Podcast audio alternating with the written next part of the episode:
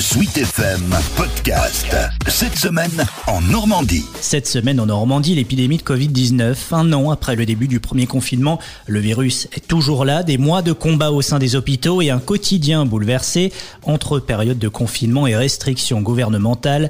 Retour sur cette situation inédite avec le professeur Bertrand Dureuil, chef du service réanimation anesthésie au CHU de Rouen. On est au mois de mars 2021. Voici un an que cette épidémie de, Covid-19 euh, est arrivée en Europe et donc en France.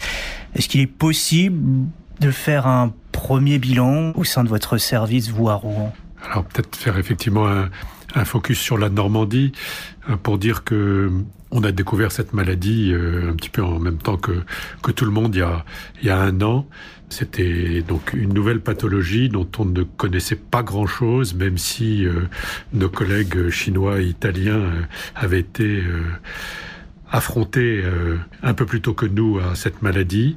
On a très vite su qu'il y avait un certain nombre de, de, de complications, en particulier euh, respiratoires, une atteinte euh, pulmonaire importante qui pouvait se développer chez certains patients, alors des patients qui étaient plutôt à risque, des patients âgés ou des patients en surpoids ou des patients qui étaient hypertendus et donc qui sont arrivés dans nos services de réanimation à partir du mois de fin février, surtout début mars. Alors en Normandie, on a été un petit peu épargné par la première vague du printemps. Et euh, par exemple, au, CHU de Rouen, nous avons accueilli dans notre animation beaucoup de patients de l'île de France ou encore des patients de l'Eure, dès lors que ces services de réanimation dans ces territoires étaient saturés. Donc il y a eu un transfert vers la Normandie et euh, donc on a pu euh, prendre en charge ces patients.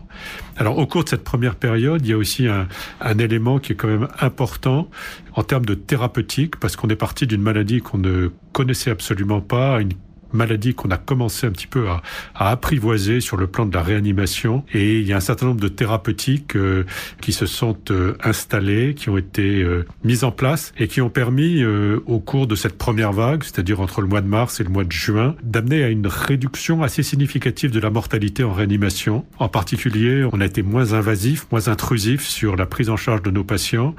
On leur a proposé de l'oxygène à très fort débit, ce qui n'était pas recommandé au départ. Et donc, il y a une baisse de mortalité euh, significative et il y a des nouveaux traitements, des traitements anciens comme euh, à base de corticoïdes qui ont été introduits et qui ont montré euh, toute leur efficacité. Et puis à côté de ça, il y a plein de traitements qui avaient été proposés initialement. Alors je parle pas d'hydroxychloroquine, mais il y a des antiviraux qui avaient été mis en avant et la très très grande majorité, pour pas dire la totalité de ces médicaments, se sont révélés soit inefficaces, soit éventuellement susceptibles de conduire à des aggravations. Vous êtes servi de ce qui qui avait pu euh, fonctionner par le passé sur certaines pathologies euh, respiratoires notamment alors, on s'est servi évidemment dans la prise en charge de ce qu'on connaissait, nous, de ce type d'atteinte pulmonaire très sévère. Mais en même temps, il s'est produit au niveau mondial un bouillonnement en termes de recherche qui a été extrêmement important. Et on a eu beaucoup d'équipes qui ont publié leurs résultats. Et donc, à partir de ces résultats internationaux, eh bien, euh, les prises en charge se sont modifiées. Et probablement dans un sens qui a permis d'améliorer assez considérablement la prise en charge au fur et à mesure que les semaines ont passé. Ces périodes euh, de moins forte fréquentation des services de réanimation euh, durant l'été, ça a permis justement de se poser, d'essayer de réfléchir sur des traitements, des solutions pour aborder euh, la seconde vague différemment. Effectivement, cette période d'accalmie euh, estivale a permis de se poser aux équipes de, de souffler un petit peu, puisqu'on n'avait plus ici à Rouen de patients Covid dans nos réanimations. Et je dirais qu'on a essayé d'en profiter pour réfléchir à, à l'organisation de la deuxième vague, alors que la première vague, on a été submergé. Enfin, on a, on a mis en place des organisations un petit peu empiriques et au fil de l'eau. On a pu aborder la deuxième vague de l'automne avec des propositions organisationnelles qui étaient euh, beaucoup plus fixées, beaucoup plus cadrées. Et il y a deux grandes orientations qui ont été euh, travaillées, en tout cas ici au CHU de Rouen. C'est d'une part former des personnels supplémentaires, en particulier des personnels infirmiers, aux soins de réanimation, puisque la réanimation, c'est un environnement très complexe qui nécessite des infirmiers euh, aguerris, compétents pour euh, délivrer des soins euh, complexes et dans le même temps pouvoir surveiller des patients qui sont qui peuvent s'aggraver à tout moment. Ça, c'est le premier point. Et le deuxième point, c'est que on a travaillé avec euh, les ingénieurs biomédicaux pour pouvoir organiser la transformation de services d'hospitalisation euh, conventionnels, d'hospitalisation d'orthopédie de chirurgie plastique, transformer ces services-là en services de réanimation. On a euh, procédé à du câblage, on a procédé à, à des installations ou des préinstallations pour pouvoir mettre nos machines de surveillance. Donc voilà, cette période-là, elle a pas été inutile. Elle nous a probablement permis d'affronter la deuxième vague euh, à l'automne dans des conditions euh, plus sereines, parce que d'une part, on connaissait mieux la pathologie, et d'autre part, on était mieux préparé en intra-hospitalier à l'accueil de ces patients. En termes de, de capacité, de lit de, de, réanimation, depuis le mois de, de, mars dernier, ça a évolué comment Quelle était la capacité au départ Quelle est-elle maintenant euh, Quelle était-elle à l'automne dernier? Ce qui s'est passé le, au printemps dernier, c'est qu'on a environ euh, 45 lits de réanimation polyvalente sur le CHU, soit euh, réanimation médicale, soit réanimation chirurgicale, et que lors de la première vague, en raison du confinement, on a vu très très peu de patients de réanimation non Covid. C'est-à-dire que l'essentiel de nos réanimations ont été occupés par des patients Covid. Et là, c'est un petit peu différent au, à l'automne, où on a essayé de maintenir au maximum l'activité chirurgicale. Et puis, euh, en absence de confinement, il y a eu à nouveau des il y a eu euh, un certain nombre de, patients de réanimation habituels qu'on ne voyait plus au printemps et qu'on a revu à l'automne. Donc à l'automne, il nous a fallu gérer deux flux de patients, le flux des patients Covid qui est monté en charge et le flux des patients non Covid qu'il a fallu assurer bien entendu. Et donc euh, on a procédé à, l'ouverture de euh, 20 lits de réanimation supplémentaires, ce qu'on appelait les, réanimations éphémères, dans un service d'orthopédie, chirurgie plastique, pour pouvoir accueillir ces patients Covid. Est-ce qu'à l'automne dernier, quand a débuté la, seconde vague, vous vous attendiez à une, telle situation avec une épidémie qui reste sur un plateau assez haut pendant euh, plusieurs mois On en est déjà à 4-5 mois consécutifs.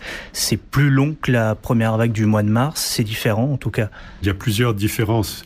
Au moment où l'épidémie a vraiment pris son envol, euh, c'est-à-dire dans la deuxième quinzaine de novembre, eh bien on s'est retrouvé avec une vague de patients Covid qui était euh, assez importante, mais à cette époque-là, on savait qu'on allait pouvoir bénéficier des effets du confinement qui avait été démarré quelques semaines auparavant. Et grosso modo, entre le moment où on confine la population et le moment où le, la circulation virale commence à fléchir suffisamment pour qu'on ait moins de patients en réanimation, il faut compter à peu près deux semaines, trois semaines. Et donc on savait exactement que euh, le 15 novembre, les choses allaient s'améliorer. De fait, elles se sont améliorées, mais comme vous le dites, on n'est jamais revenu à la situation qu'on avait connue euh, au mois de mai-juin, c'est-à-dire euh, pratiquement à, à ne plus avoir de patients Covid dans nos lits. On a toujours conservé une dizaine, une quinzaine de patients Covid, donc un plateau haut.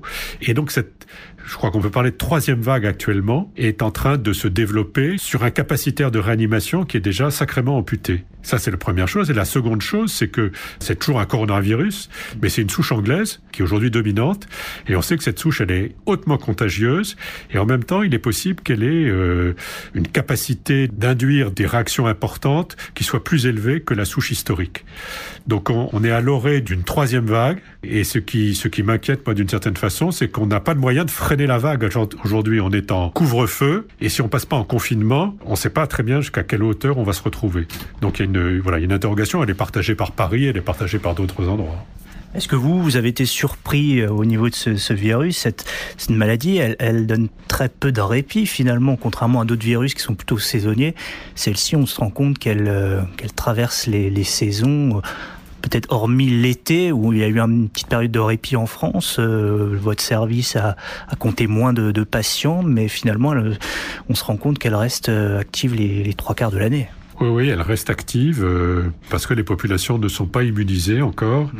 Et on retrouve une épidémiologie qui est un petit peu de ce type-là. Quand on regarde derrière nous, la grippe espagnole, euh, elle a circulé pendant deux ou trois ans avec des variations saisonnières euh, plus ou moins importantes. Mais enfin, grosso modo, euh, pratiquement toute l'année, euh, le virus était présent. Ce que vous attendiez au début, quand ça a débuté, vous pensiez que ça allait Enfin, je pense que quand ça a débuté, euh, on savait pas du tout où on allait. Alors il y a toujours, euh, bien sûr, des experts qui avaient des idées arrêtées pour nous dire ça s'arrêtera tel tel tel moment ou euh, ou plus tard. En fait, on on n'avait pas idée de ce à quoi on allait être confronté. Toutefois, à la fin de la première vague, on savait que le virus continuait à circuler et que probablement on aurait une vague à l'automne. On ne pouvait pas en mesurer euh, l'importance, on ne pouvait pas en mesurer la durée, mais ça c'était quelque chose d'attendu. Et quand on a démarré en mars dernier, la deuxième chose à quoi on ne s'attendait pas, c'était de disposer de vaccins dans un délai aussi bref. Ça c'est une performance absolument exceptionnelle du monde scientifique, de nous proposer des vaccins qui sont très efficaces dans un délai qui est aussi court. On n'avait pas cette fenêtre sur l'avenir et sur l'espoir euh, au démarrage, donc en fait on ne connaissait rien du tout. Ça va pouvoir servir forcément pour les années futures si d'autres épidémies euh, apparaissent. On est sur quand même des bases assez solides en matière de, de recherche et de production de vaccins. Alors je pense que oui, les, les... On n'espère pas que ça se reproduise, en tout cas. Non, personne ne personne peut l'espérer. Même pour la recherche en général. Voilà, non, mais ça a été un champ de progrès absolument considérable et ça ne va pas cesser. Je pense que le, même les stratégies vaccinales pour d'autres maladies vont se trouver modifiées par euh, les découvertes qui ont été, ou en tout cas les propositions qui sont faites actuellement. Et puis, je veux dire, au niveau du système de santé, au niveau des organisations, nous, on travaille aussi euh, pour tout ce qui est la réanimation, à, à disposer de réserves de personnel soignant formés pour la réanimation, parce que euh, aujourd'hui, quand on dit qu'on n'a plus de lit de réanimation, c'est qu'on n'a pas de personnel pour faire tourner ces réanimations. Hein. Oui, ce qu'on a beaucoup entendu dire, euh, que ce soit au, printemps ou même à l'automne dernier, il faut ouvrir des lits de réanimation, mais on peut ouvrir des réanimations, mais s'il n'y a pas le personnel derrière, ça sert pas forcément à grand chose. Oui, alors je pense que c'est une des fragilités de notre système de santé aujourd'hui. C'est le, le personnel soignant, sont les infirmiers, sont les aides-soignants. Il y a un travail très important de fond à entreprendre pendant la période, euh, je interépidémie, pour disposer d'une réserve de personnel soignant compétent, formé régulièrement aux soins critiques et qu'on pourrait mobiliser pour ouvrir de nouveaux lits. Donc là, on travaille avec le ministère pour aller dans ce sens-là. Vous parlez justement de ces professionnels de, de santé, ces soignants. On a parlé beaucoup d'eux depuis l'année dernière, on en parle encore plus à l'occasion de ce premier anniversaire. Dans quel état d'esprit sont-ils? Physiquement, psychologiquement Ça commence peut-être à faire long aussi pour eux, notamment depuis l'automne dernier c'est une réaction que l'ensemble des soignants, médecins, infirmiers, euh, aides-soignants ressentent. C'est la question de savoir quand est-ce que ça va se terminer. Parce que là, on n'est plus dans la vie habituelle, on est dans un champ professionnel qui est complètement modifié. Et c'est sûr qu'il y a beaucoup, beaucoup, beaucoup d'appréhension, il y a beaucoup de fatigue euh, au niveau des personnels et des questions qui se posent en sachant euh, que euh, on peut aller jusqu'à se demander si on va poursuivre dans cette voie professionnelle au-delà du Covid. Enfin voilà, c'est moi je suis très inquiet par cette problématique des soignants et, la sortie du Covid. Comment est-ce que nos hôpitaux, euh, nos établissements de santé vont pouvoir fonctionner après avoir été saurés puisqu'on parler d'essorage par le Covid? Aujourd'hui, on fait face euh, le mieux possible, mais forcément, il y aura un espèce de creux au point de vue psychologique qu'il va falloir anticiper. Oui, ce qui est plutôt finalement en contradiction avec ce que vous avez dit tout à l'heure, le fait qu'il faut qu'il y ait des soignants en plus, euh, en réanimation notamment. Donc euh, c'est une crainte qui oui, c'est mais là, c'est les signaux qu'on fait remonter au ministère en lui disant euh, on ne pourra pas avoir de vraies reprises si les soignants sont pas d'attaque. Et donc, il faut être extrêmement vigilant, il faut les accompagner pour pouvoir faire face dans les meilleures conditions. Alors, ce dont on s'aperçoit, et ça a été valable aussi pour les étudiants en médecine, c'est valable aussi pour les, les, soignants qui sont pas en première ligne euh, Covid, euh, c'est surtout ces ces personnes-là qui ont le plus d'appréhension et qui ont, semble-t-il, le plus souffert de cette période Covid, assez curieusement. Très belle étude pour les étudiants en médecine à Strasbourg. Les étudiants qui étaient volontaires pour venir travailler euh, dans les réanimations, dans les services d'urgence ou dans des services Covid ont été moins affectés au décours de la crise sur le plan euh, psychologique, moins d'anxiété, meilleur état psychologique que des externes, des étudiants qui avaient choisi de ne pas travailler pendant cette période-là, puisque ça leur était proposé, ils pouvaient choisir, et ceux-là ont été plus affectés.